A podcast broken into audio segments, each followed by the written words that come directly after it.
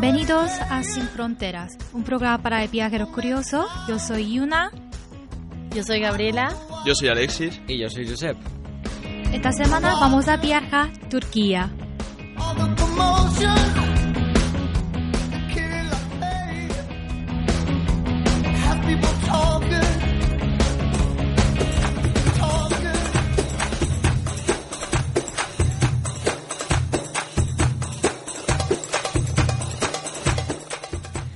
Turquía es un puente entre dos mundos.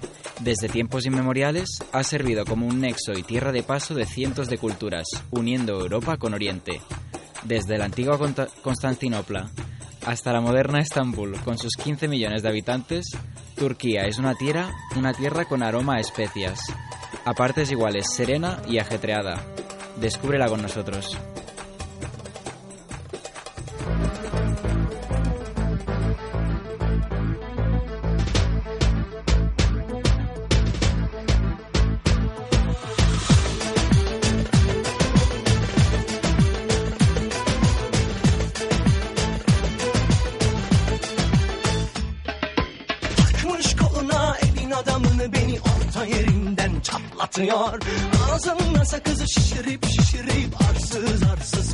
Patlatıyor Biz böyle mi gördük babamızdan? Ele güne rezil olduk. Yeni adet gelmiş eski köye bak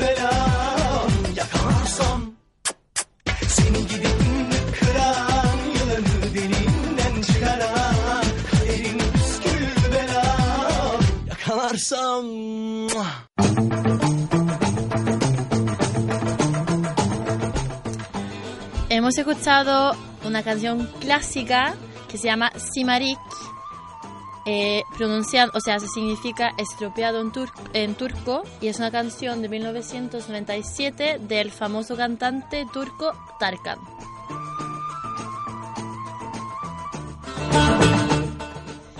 Bueno, antes de viajar a Turquía deberíamos saber un par de cosas, ¿no? Los ciudadanos españoles pueden entrar o salir de Turquía con pasaporte o DNI indistintamente. Si bien Turquía es considerada como un país seguro en términos de criminalidad y delincuencia, mm, hay que notar que hay un riesgo elevado de ataques terroristas en determinadas regiones, principalmente las fronterizas con Siria e Irak. se recomienda abstenerse de manifestar opiniones comprometidas, incluso en las redes sociales. Los controles realizados por las autoridades turcas, incluidos aquellos que tienen lugar en los aeropuertos, pueden incluir el registro del contenido de los teléfonos móviles. Se recuerda que en Turquía se prohíbe bajo pena de cárcel ofender o insultar a la nación y al jefe de Estado o atacar a la bandera. El número de emergencias es el 112, igual que en España, y el 155 para la policía. Además de esto, el teléfono de emergencia del consulado en Istambul, del consulado español en Istambul, es el 0532 547 4943 si se marca desde Turquía.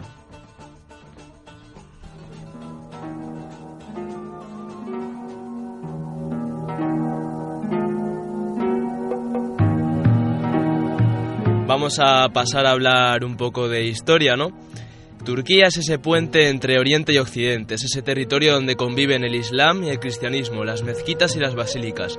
La península de Anatolia es uno de los corredores comerciales más apetecibles del mundo. Históricamente cruzaban por allí rutas de las especias, de la seda. Hoy es el pasillo por el que el gas y el petróleo llega a Europa. Ha sido siempre un territorio plenamente multicultural. ¿Qué os voy a decir? Griegos, persas, romanos, selyúcidas, kurdos, armenios, árabes o incluso pueblos nómadas provenientes de las estepas rusas. Estos últimos se asentaron con tal autoridad que fundaron el esplendoroso imperio turco. 600 años de grandeza que abarcaron la península arábiga, los países árabes del norte, una parte de Egipto e incluso los Balcanes europeos.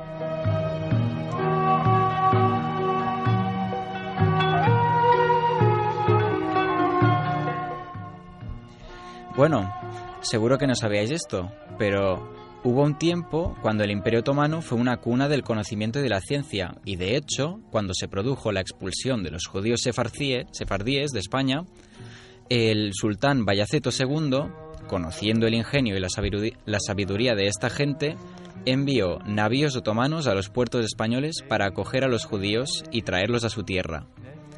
Aquellos que les mandan pierden, yo gano. Con esta frase reprochó el sultán el error de los reyes católicos. Así es, Josep. Sería ya en el siglo XX cuando el imperio cayó fulminado ante el avance de las potencias en la Primera Guerra Mundial. Sumado a ello, las rebeliones árabes y los movimientos independentistas terminaron por acabar con la hegemonía turca en Oriente Medio. A partir de 1922, los turcos formaron una república independiente, circunscritos exclusivamente a la península de Anatolia. Turquía transcurrió un periodo caracterizado por las atrocidades cometidas en pos de la limpieza étnica del país. Los acontecimientos más desafortunados de este periodo incluyen el genocidio griego donde se mató a medio millón de nativos de la etnia griega, el genocidio asirio que dejó cientos de miles de muertos y el más famoso de todos, el genocidio armenio, que dejó más de un millón de víctimas y las matanzas étnicas contra los kurdos. También se deportó a cientos de miles de griegos que habían vivido en Turquía desde hace siglos. La verdad es que es muy triste oír eh, la historia tan sangrienta que tiene Turquía, en, sobre todo en los últimos siglos, bueno, principalmente en el siglo XX, con todos estos genocidios, estas matanzas tan injustas. Pero a pesar de, estas injusticias, um, hay que tener en cuenta que muchos de los países de hoy en día todavía no han reconocido, por ejemplo, el genocidio armenio, armenio que fue una masacre de, de más de un millón de víctimas. Y bueno, esto naturalmente es causa de gran controversia entre la comunidad armenia, armenia que hay en todo el mundo. España misma no ha, adoptado una posición a nivel estatal reconociendo este genocidio. En cambio, solo hay cinco comunidades autónomas que lo reconocen y estas son Baleares, Cataluña, Aragón, Navarra y País Vasco. Así que fíjate tú.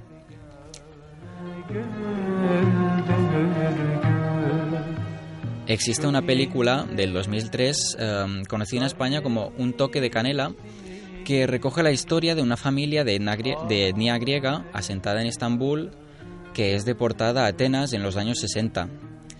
Y de hecho, entre los años 50 y 70, la población griega de Estambul se redujo a casi la mitad, pasando de 135.000 a apenas 70.000.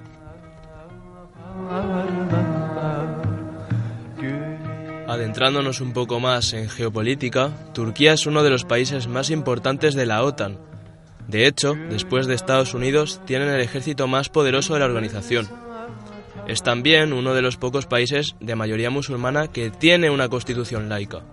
Pero lo cierto es que actualmente se encuentra en una crisis política y económica que comenzó hace ya dos años. Es una especie de quizá Venezuela la europea si nos fijamos en, en su creciente y ya considerable inflación.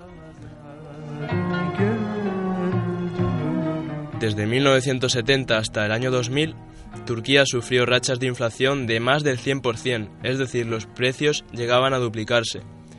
Eso, en contraste con una Europa estabilizada, creó una excesiva mano de obra barata y empresas como Renault o Peugeot construyeron muchísimas fábricas en Turquía debido precisamente a los sueldos bajos. Aunque en un principio puede parecer algo bueno, lo cierto es que el dinero generado allí no se quedaba en Turquía, ya que si el dinero pierde valor, lo más normal es que lo saques lo antes posible.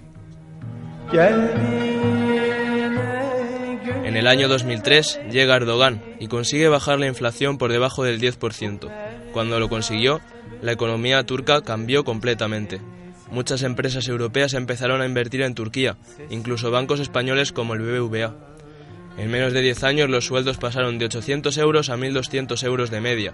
Se incrementó el turismo, de 13 a 39 millones de beneficios, y todo esto debido a la europeización que lleva a cabo el presidente turco. Sin embargo, las negociaciones para entrar en la Unión Europea se alargaron mucho y en los últimos cinco años las cosas han empezado a complicarse, con Erdogan todavía en el poder, corrupción y atentados del Daesh como principales problemas, más de 195 muertes en 11 atentados terroristas en tan solo dos años. Con las primaveras árabes, Turquía fue clave para quitar y poner dictadores, especialmente en Siria. Las malas relaciones con al-Assad significaron el apoyo al Daesh, y estos aprovecharon que Turquía hacía la vista gorda en la frontera y empezaron a, reclutar militantes en tierras turcas. Consecuencia de todos estos hechos, el turismo ha caído un 25% cuando es un sector muy importante, ya que supone nada más y nada menos que el 13% del PIB. La inversión extranjera ha caído a la mitad y las medidas llevadas a cabo por Erdogan han sido básicamente obligar al Banco Central turco a bajar los intereses el mínimo posible y empezar a imprimir billetes. Como consecuencia, una mega devaluación de la lira turca y pasar de un 15% de inflación a un 22% este año. Y bueno, también está los asuntos internacionales. Si bien Trump está imponiendo sanciones muy duras, Qatar y China está por la labor de ayudar, al país turco. También os quería hablar de lo que ocurrió en la noche del 15 de julio de 2016. El ejército intentó dar un golpe de Estado atacando al gobierno. Un gobierno, por otro lado, elegido democráticamente. Pero también hay que tener en cuenta que Erdogan ha dado un giro autoritario a su política. Desde 2010 más de 82 periodistas se encuentran en la cárcel e incluso inició el bloqueo de redes sociales como Twitter o YouTube para la población. En el intento de golpe de Estado, Erdogan hizo un llamamiento vía SMS del, gobierno para la población para que saliera a la calle a defenderlo. ¿Qué opináis? ¿Es esto un golpe de Estado o simplemente es un golpe para intentar acabar con una dictadura? Bueno, es claramente eh, un golpe de Estado, pero también con el, eh, con el fin de derrocar Erdogan, que eh, según mi opinión es muy, muy... o sea, hay que hacerlo. Autoritario, ¿verdad? Sí, porque en, en, Turquía no hay democracia, no hay libertad de expresión. eso se puede ver justamente con, la, con las muertes de las periodistas. Y cuando yo estuve en, en Turquía ahora en Navidad, había, había investigado mucho sobre el golpe de Estado y quería saber un poco las opiniones de los, de la, del pueblo turca.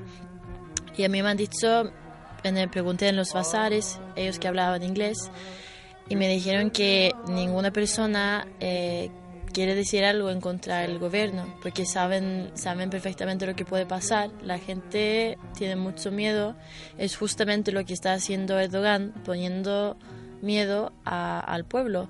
Y es obviamente algo que hay que hacer algo para, para cambiar eso.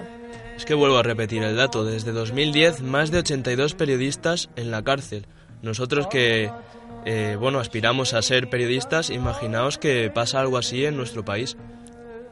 Es que qué miedo.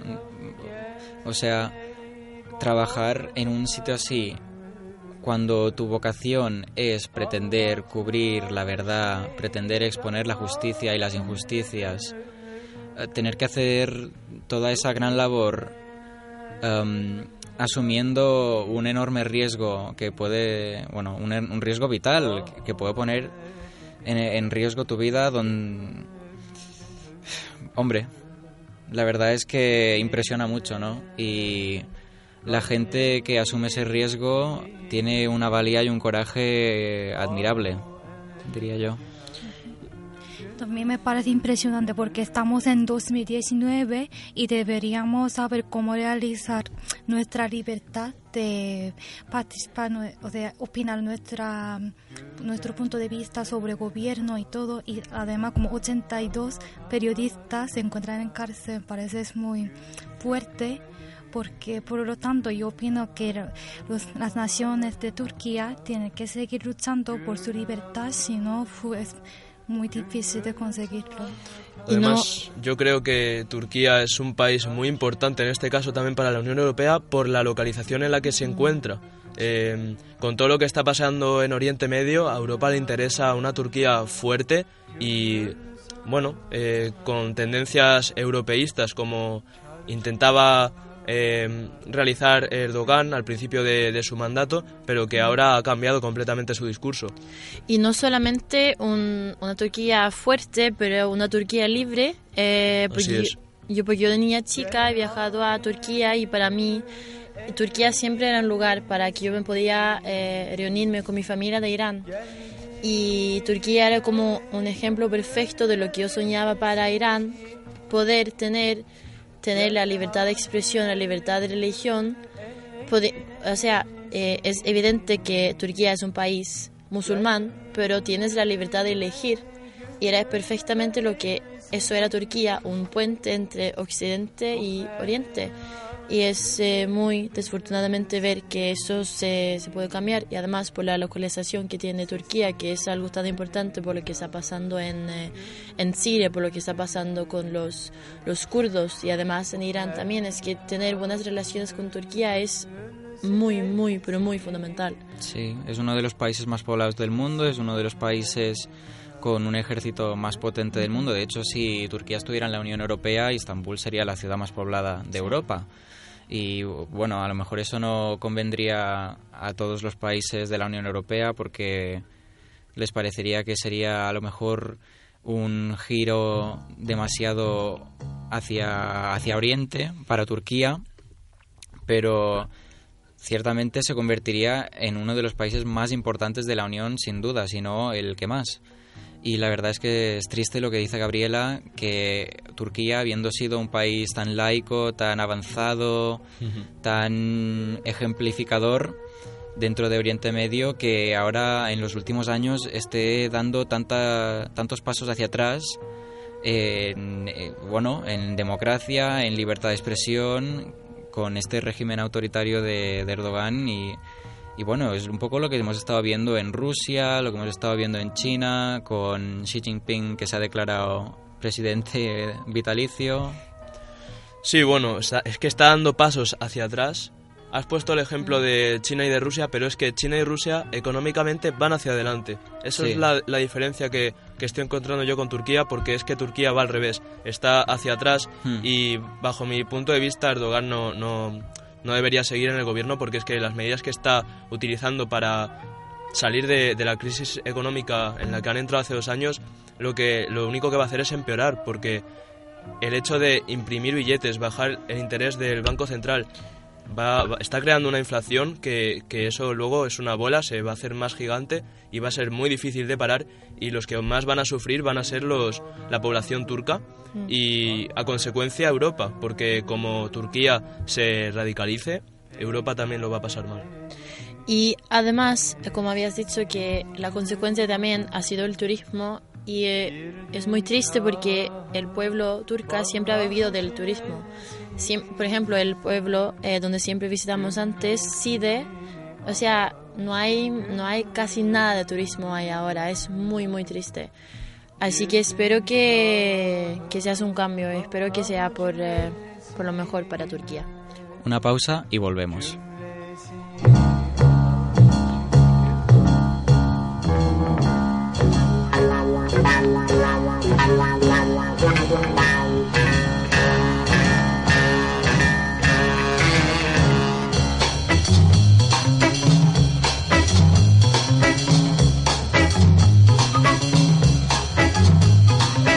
çöp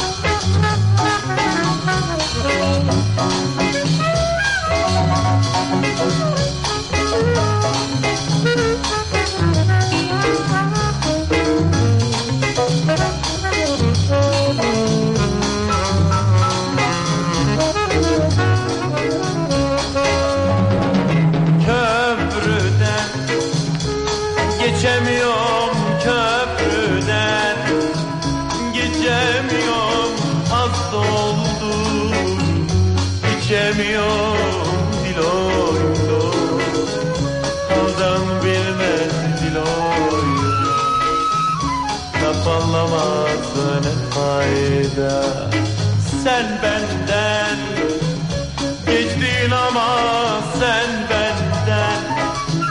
Geçtin ama ben senden. Geçemiyorum diloylo Haldan bilmez diloylo Söz anlamaz ne fayda. Diloy diloy diloy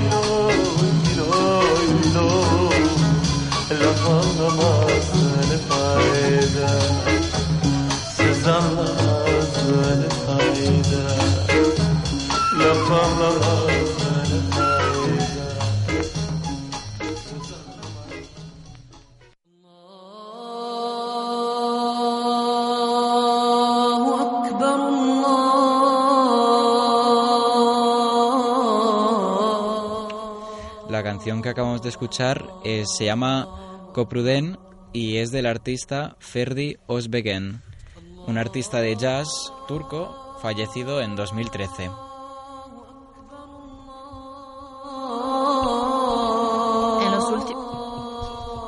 En los, últimos años, Turquía ha estado experimentando un giro hacia tendencias más cons- conservadoras, sobre todo desde la llegada al poder de Erdogan.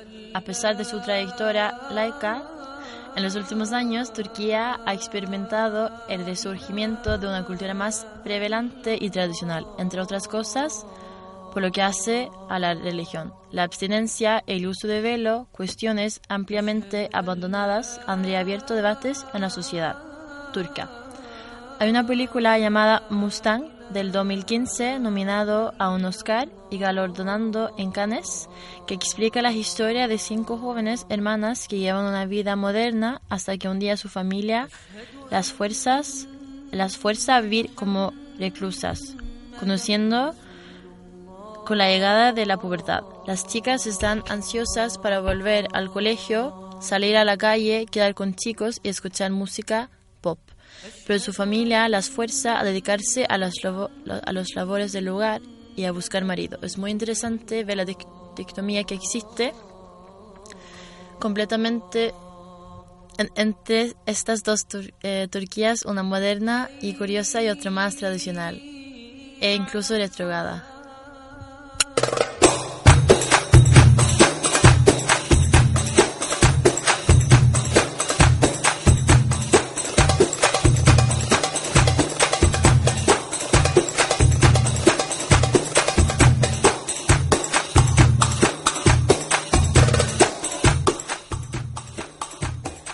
La cultura turca es un reflejo de su historia, desde la cultura islámica durante el periodo de Imperio Otomano hasta la cultura occidental a partir de las transformaciones impulsadas por Kemal Atatürk- Atatürk, que fue el primer presidente de la República de Turquía. La occidentalización de las costumbres de la población se hace evidente especialmente en las grandes ciudades como Estambul y Ankara. La mayor parte de la población se considera a sí misma como euroasiática. Dentro de los usos y costumbres de Turquía, a la hora de saludarse, las personas del mismo sexo se dan dos besos en las mejillas. Si se quiere mostrar respeto hacia una persona mayor, se besa su mano y se coloca en la frente. A los desconocidos se les da la mano. En Turquía, el 90% de la población es musulmana y su religión ha influido en su cultura. Se aproxima que alrededor de un tercio de las mujeres turcas usan el velo para cubrir el cabello, principalmente al este del país y en la zona más rural donde la ideología tiende a ser más tradicional. Turquía es un país laico según su constitución y esta teoría se ha implementado de manera estricta a lo largo de su historia reciente. De hecho, el uso de velo en instituciones públicas y en la enseñanza estuvo prohibido hasta hace muy poco. Esta prohibición fue establecida por primera vez tras el golpe de Estado militar en 1980 y no se retiró hasta el 2013. Hasta esta fecha, las mujeres turcas no podían llevar el velo en edificios de la administración pública, en universidades, institutos e incluso bibliotecas.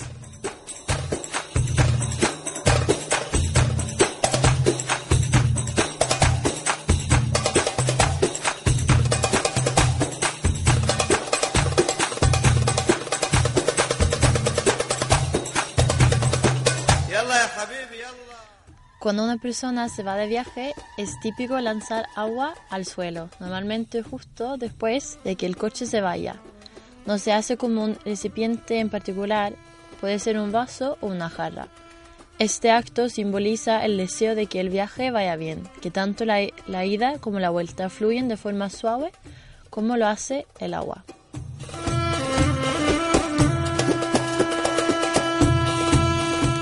El café a la turca es una forma especial y artesanal de preparar esta popu- popular bebida y por eso está declarada Patrimonio Inmaterial de la Humanidad por la UNESCO.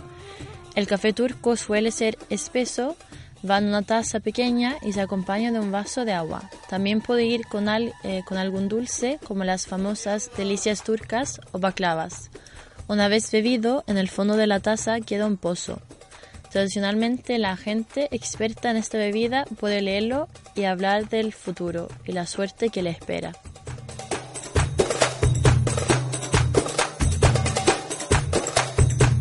Y luego el ojo turco, conocido como nazar, es un símbolo que en Turquía y Grecia se encuentra en todas partes, en las casas, los coches, la vistoría, etc. Se supone que este amuleto es una protección contra el mal de ojo, una superstición muy extendida en Europa y Oriente Medio. Cuando nace un bebé es costumbre regalarle uno de estos amuletos. Es típico de otros países como Grecia desde hace mil, miles de años. El ojo turco existe en Anatolia desde antes de la conquista turco-musulmana. Por ejemplo, sobre los barcos griegos desde la antigüedad. Los marinos griegos antiguamente utilizaban amuletos para pedir protección en sus expediciones, principalmente a tres dioses, Poseidón, el dios de los mares, Zeus, el dios del trueno, y Hermes, el dios de los viajeros. Estas tres divinidades están representadas sobre el amuleto del Nazar, en los tres círculos concéntricos que son de color azul, blanco y azul.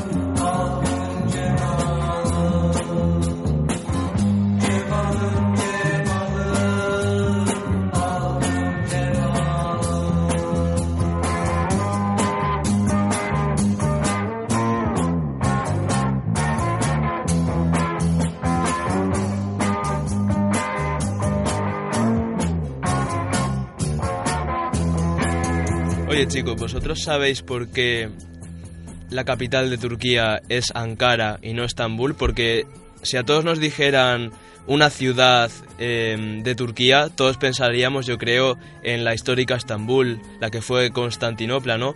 Pues eh, se podría decir que mm, después de la Primera Guerra Mundial, Estambul fue ocupada por las naciones occidentales y Ataturk, que se me atraganta el nombre, estableció allí su gobierno. Ankara tiene un acceso más difícil a cualquier ejército invasor, y Estambul estaba estrechamente asociada a los sultanes otomanos, que a los jóvenes. Y a los turcos eso pues no les gustaba en absoluto, como una señal de atraso en el país. Y esas son las razones por las que la, la capital es Ankara y no Estambul. Es que eso no, bueno, obviamente por lo que has dicho, pero por ejemplo cuando estaba en Estambul, de verdad que se sentía como el, como la capital de, de, de Turquía y Ankara para, para nada. O sea, bueno, es una Has ciudad... estado en ambas. Sí, en ambas. Y de verdad Ankara no se siente para nada como la, la capital. O sea, Estambul tiene todo, pero todo lo que ofrece una capital. O sea, Yo de viajar a Turquía viajaría a Estambul sin pensármelo, vamos. Vamos, pero seguro. Es un poco como lo que pasa con Toledo y Madrid, ¿no? A ver, Toledo obviamente es mucho antes y ya se ha quedado mucho más atrasado, Exacto. mucho más pequeño y tal, pero si miras de contenido histórico, eh, Toledo es todo y Madrid es nada. Sí, bueno, Madrid eh, yo creo que a partir del siglo XVII es cuando empezó, empezó a crecer, ¿no? Sí, pero quiero decir de historia antigua de España. Sí, O no, sea, de Madrid historia tiene- antigua, Madrid Toledo, poco. Toledo no, no tiene rival. Eh, sí que es verdad que hay ciudades históricas que, que están ahí, Sevilla, Cádiz, pero sí es verdad que bueno, Madrid eh, se hizo de cierta manera un poco artificial por estar en el centro en el siglo XVII. Hmm, sí. Y no solamente históricamente, pero es que Estambul es una ciudad, es que te lo juro, nunca en mi vida había viajado en- a una ciudad tan, pero tan cultural, tan... Es que de verdad cuando uno dice que es un puente entre Oriente y Occidente... literal. Es literal, ¿eh? Tú vas a, al, eh, a la parte más antigua de, de, de Estambul y es como estar 300 años atrás. Y luego vas a Taskim, que es como lo más capital, por decirlo así, lo más, eh, lo más occidental, y vas a ver edificios grandes, tiendas, restaurantes, es que es impres- impresionante. Pero bueno, hablaremos luego un poco más de eso, ¿no? Pues sí. Bueno, eh, Joseph, cuéntanos un poco de, de la, de la canción esta que hemos escuchado. Bueno, pues la canción que hemos estado escuchando se llama Chemalum y es del artista de rock psicodélico Erkin Koray y es una canción publicada en 1974. Bueno, he elegido esta canción porque con todas con toda esta danza del vientre y panderetas y guitarritas y no sé qué, que es lo primero que nos viene a la cabeza cuando pensamos de Turquía, igual no se, no se nos pasa por la cabeza a lo mejor que ahí han pasado músicos rock, músicos de jazz, músicos de heavy y de, y de todo tipo de músicas. Sí. Bueno, yo tengo un poco de hambre, ¿o no? ¿Y ustedes? A mí me gustaría escuchar un poco más sobre cómo se hace el falafel de Turquía. Bueno, Joseph, cuéntanos. Pues sí. Normalmente cuando pensamos en Turquía, probablemente lo primero que nos viene a la cabeza en cuanto a comida es el kebab de la esquina, que es una comida tan extendida en España que casi no merece la pena ni mencionarla. A ver, si vamos a explicar algo, vamos a intentar explicar una cosa que sea un poquito más, pues, también común y fácil de preparar, pero no tan, no tan obvia. Bueno, pues el falafel es una elaboración representativa eh, de, de muchas, muchas gastronomías de países árabes y de Oriente Medio. También podemos conocerla como una, de las como una deliciosa albóndiga de garbanzos que no deja indiferente a nadie. La elaboración de esta receta es bastante particular, ya que las cantidades suelen depender según el gusto de quien lo prepare. Bueno, pues para ingredientes necesitaremos 300 gramos de, gar- 300 gramos de garbanzos secos, una cebolla, dos dientes de ajo, una cucharada de perejil fresco, una cucharada de cilantro fresco, una cucharadita de comino molino, sal, pimienta, una cucharadita de levadura y aceite. Nada más. Suena bien. ¿Cómo lo ves? A mí es que me está entrando un hambre. Ya, aquí no he almorzado. ¿No? ¿Tú has comido, Alexis? Sí, pero ya llevo muchas horas sin, sin almorza- almorzar nada y, y lo que estás diciendo me está gustando demasiado. Sí, no, eh, se hace agua a la boca. pues sí. Vale, para empezar, los garbanzos son el ingrediente estrella de este plato, de ahí que tengamos que, prepa- que prestar mayor atención. La receta original se realiza con garbanzos hidratados, no cocidos, por lo que, no, por lo que los que venden listos para consumir no son adecuados para hacer esta receta. Bien, pues cogemos los garbanzos secos y los ponemos en agua tibia durante 24 horas, o, bueno, si podemos, incluso 48 horas, cambiando el agua. Cuando los tenemos hidratados, los secamos con papel absorbente y los trituramos hasta conseguir casi una harina fina. En este momento, eh, en este mismo recipiente en el que tenemos los garbanzos, ponemos la cebolla pelada y cortada en trocitos no muy grandes y añadimos los ajos cortados, las especias, salpimentamos al gusto y añadimos la levadura para que cuando le dejemos reposar los falafel estén esponjosos.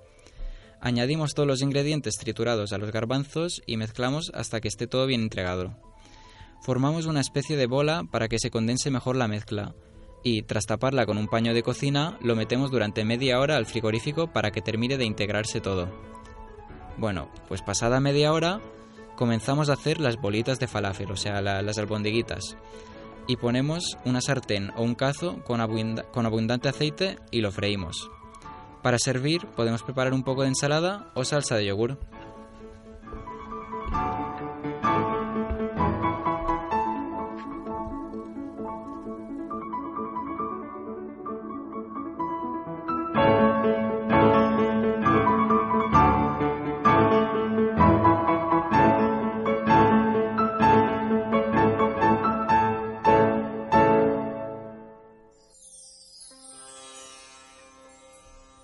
Bueno, ahora vamos a hablar un poco sobre los lugares y lo que ofrece cada ciudad en Turquía. Empezamos con Estambul. Bueno, es la ciudad más poblada de Turquía y el centro histórico, cultural y económico del país. Se ubica en el estrecho Bósforo que separa Europa y Asia entre el mar Mediterráneo y el mar Negro. La ciudad antigua refleja las influencias culturales de los, de los distintos imperios que gobernara la región. En el distri- distrito Sultan Ahmed, el hipódromo al aire libre en la era romana fue por siglos un lugar de carreras de carros y los obliscos egípticos también permanentes en el lugar. Luego vamos a escuchar un poco más sobre Santa Madre Sofía, Es una antigua basílica patriarcal ortodoxa, posteriormente re- reconvertida en mezquita y actualmente en museo. Santa Sofía define la panorámica de la ciudad ya que se, sitúa en el punto más alto de Estambul. Sus cuatro minaretes y su cúpula de más de 30 metros de diámetro son la imagen más característica de la metrópolis turca.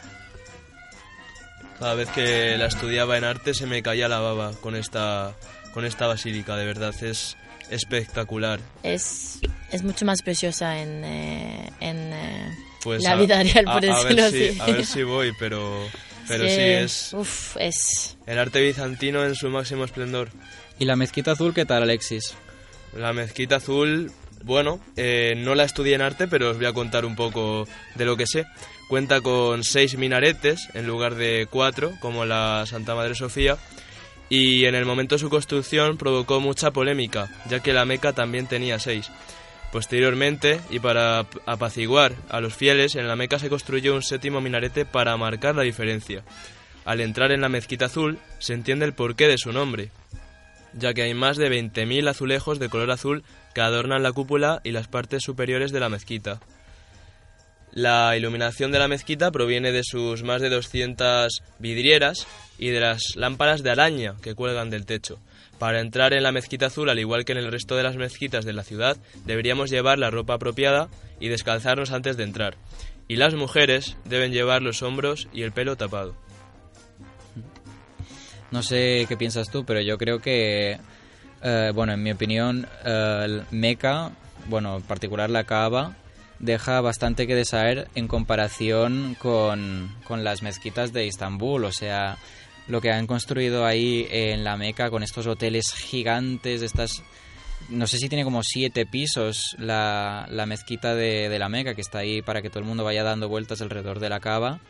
Es y, y hay como un puente de cuatro pisos también porque hay tanta y es peatonal porque hay tanta gente que tiene que ir ahí cada día que, que no les basta el espacio y, y tienen unas bueno es que es desproporcionado es gigantesco y, y horrible porque además para construir el hotel ese gigante que tiene el reloj más grande del mundo ¿No sí? Sí, eh, uno que está como justo al lado de Meca.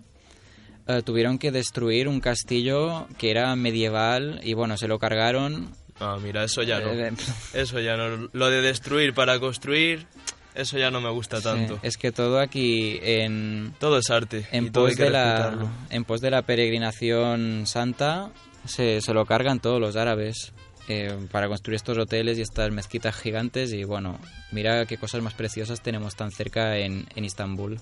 ¿Sabes lo que también es gigante? El Gran Bazar de Estambul. Buah. Cuenta con más de 3.600 tiendas que se distribuyen en 64 calles.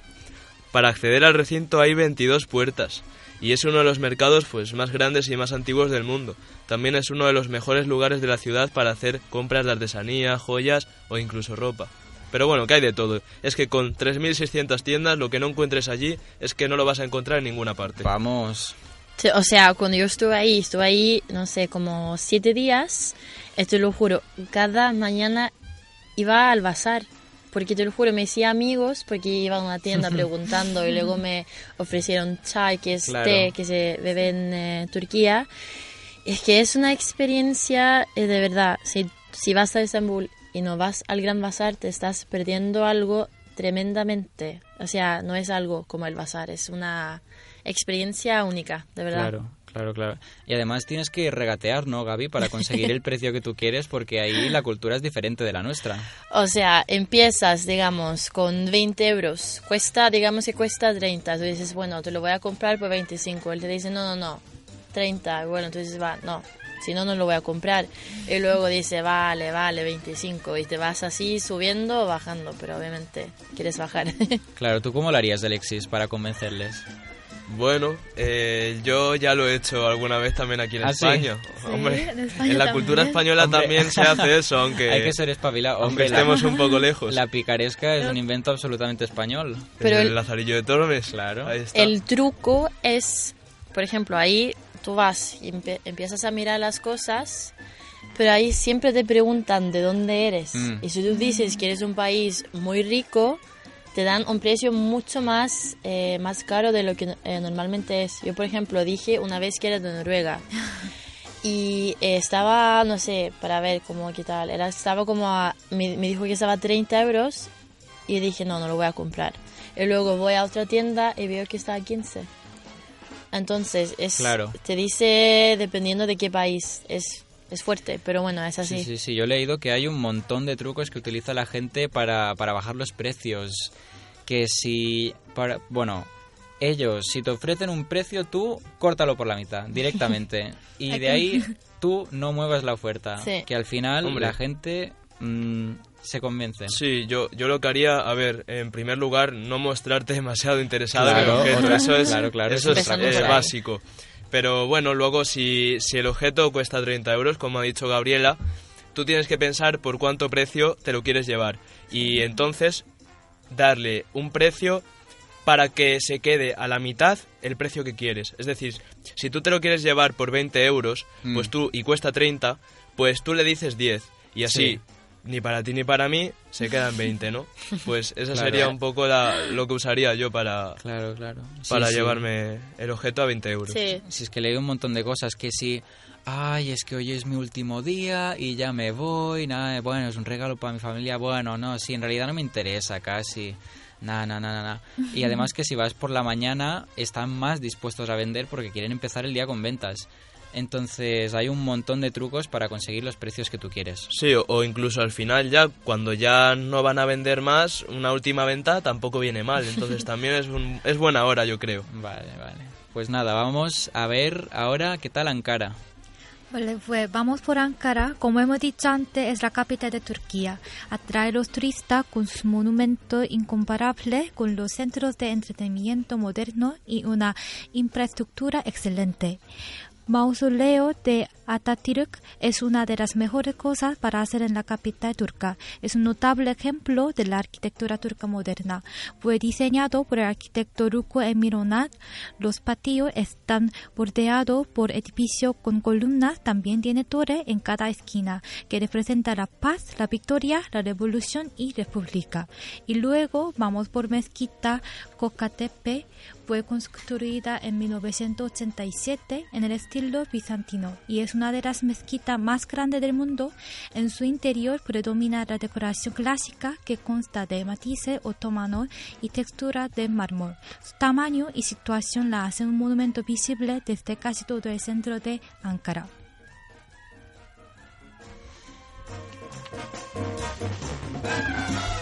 Bueno, tantos sitios preciosos por visitar en Turquía, que si Estambul, que si Ankara. Bueno, a ver, la costa del Mar Egeo, la costa del Mar Negro, pero otro sitio que cabe destacar es la Capadocia, que es una región situada en el centro de Turquía.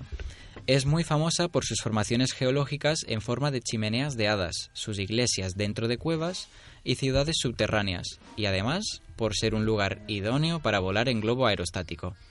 Esta zona está repleta de preciosos valles, llenos de, de las características chimeneas de piedra, como son el Valle de las Rosas, el Valle Rojo o el Valle del Amor, que supuestamente se llama así por sus formaciones rocosas mm, de forma fálica. Un lugar indispensable en Capadocia es el Museo al aire libre de Goreme. Cuenta con varios monasterios excavados en las laderas y en las rocas. Hay numerosas capillas cuyas paredes están cubiertas de frescos. Y bueno, y en esta zona en los últimos años se ha puesto muy de moda realizar viajes en globo. Y es una vista mágica, podré observar el amanecer, porque los vuelos en globo se suelen hacer por la mañana. Eh, bueno, observar el amanecer en estos valles mientras cientos de globos revuelan el cielo. Es que es tiene que ser una experiencia increíble poder ver eso y, y mucho más desde el globo. Bueno, ¿qué os parece? Bueno, eh, Turquía es un, eh, es un sueño, de verdad. Yo he estado de, de Side, Ankara, Antalya y, y de hecho mi último viaj- viaje fue ahora en, en Estambul, en Navidades. Y eh, es que no tengo ni siquiera palabras para explicar lo, lo precioso que es, pero tener Sultan Ahmed en Estambul a Taskim puedes ver la gran diferencia y lo más mágico de esto que es literalmente tiene como un puente. El puente del Bosoro eh, une la parte asiática con la parte europea de la ciudad. Y de verdad de ir al Gran Bazar estar ahí todos los días negociando tomando chai o tomar desayuno eh, el clásico menemen que es una que es bueno eh, huevos revueltos con cebolla pimientos rojos y verdes y tomates de comer el adna kebab. De estar con mi de mi familia paseando por eh, por Estambul no no es que de verdad no tengo palabras para explicar lo, lo lindo que es. Pero de verdad decir que Estambul es una ciudad que ofrece lo mejor de Occidente y lo mejor de Oriente es no es mentira para nada. Sí, es que cuando he visto las fotografías de tu viaje, y bueno, no solo las tuyas, sino tantísimas otras, Istambul me da la impresión de que es como una especie de París en Oriente Medio, ¿no? Es como Tal ese cual. tipo de elegancia y Sí, es un sitio tan refinado y tan al mismo tiempo europeo pero exótico, no sé, me parece que es un sitio realmente clave en, en bueno, para cualquier viajero. sí. Especialmente si, por ejemplo, si tú viajas a, un- a una ciudad aquí en, Europa, obviamente vas a, vas a ver diferencias, vas a vivir diferentes cosas, pero yo no creo que hay una ciudad eh, como Estambul que de verdad te puede ofrecer lo mejor de los dos mundos. Eh, y además para mí eh, Estambul o Turquía, Turquía en general siempre tiene lo que yo extraño de Irán y lo que me gusta de, de- de Europa. Te da como esa, esa experiencia de estar, de estar eh, viviendo dos diferentes culturas. Sí, como yo nunca he estado en Estambul, pues no puedo imaginar cómo sería una ciudad euroasiática, porque Gaby después de regresar de su viaje me contó como Estambul es totalmente una ciudad que es una mezcla de Asia, eh, Asia, o sea, Oriente Medio y Europa. Fue como tiene su monumento tradicional y todo, también tiene un ambiente de Europa. Fue a mí me encanta Europa y fue tengo tantas ganas de visitar Estambul. Y bueno, no solamente que es una es una auténtica maravilla, pero eh, para muchos eh, muchos iraníes Turquía es un lugar donde donde donde pueden visitar como los iraníes obviamente no pueden conseguirse visa a cualquier lugar, eh, Turquía, especialmente Estambul, siempre ha sido una ciudad de, que pueden visitar y pueden tener esa libertad que no desfortunadamente no tienen en su propio país. Así que también espero que Turquía sigue, sigue libre y sigue más, más potente para que pueda seguir siendo lo, lo que es, una Sí. auténtica maravilla. Esperemos que rectifique un poquito y vuelva a sus bueno, a sus tradiciones más laicas y más democráticas, más modernas, porque porque es un sitio que, que, se lo merece, se lo merece la gente de Turquía y, y se lo merece el mundo. Eso- Sí, se- sería una pena que nosotros desde Occidente tuviéramos eh, más dificultades para disfrutar de todo ese mundo, que es, Sí.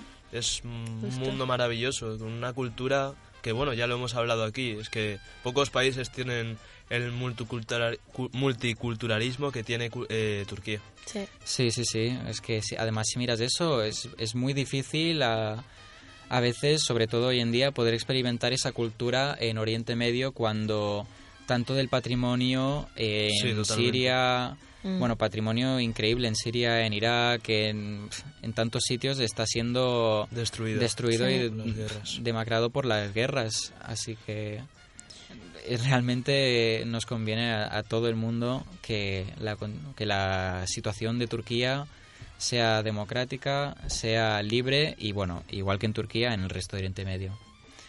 ¿Vosotros, alguno de vosotros ha visto la película de Mustang que hemos mencionado antes de las cinco chicas?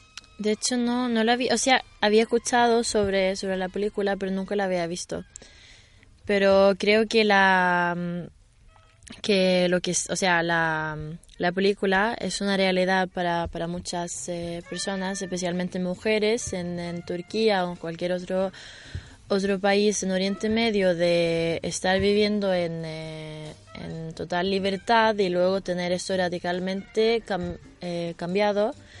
Entonces creo que es, eh, es muy actual para lo que está pasando en muchos países. Sí, es una película al mismo tiempo preciosa porque te enamoras de esas chicas tan alegres, tan vivas, tan curiosas y al mismo tiempo eh, tiene sus partes bastante tristes y yo creo que es una historia muy importante, muy importante para, para, para, que, para que la conozcamos desde, desde Occidente y que nos concienciemos sobre la situación que viven muchas chicas en Turquía y en Oriente Medio. Yo creo que tú, Gaby, em, que eres tan fan de, de Persepolis, de la película Persepolis, creo que te gustaría muchísimo esta, esta película porque cuenta una narrativa, eh, si no igual, en la misma línea.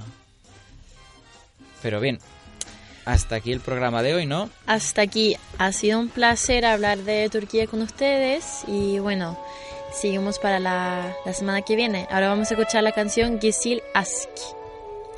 De Feride Hilal Akin y de Hakan Tunglilek.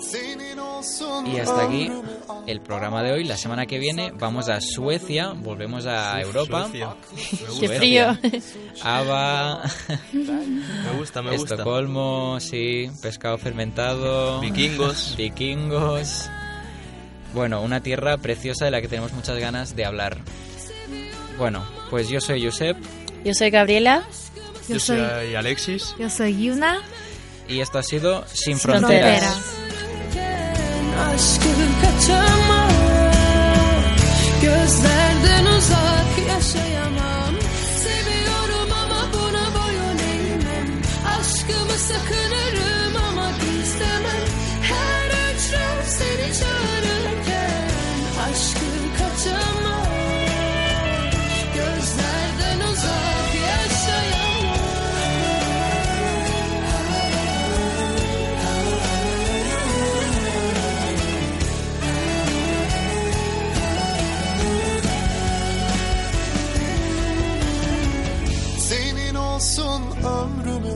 ama şimdi saklanmalıyız.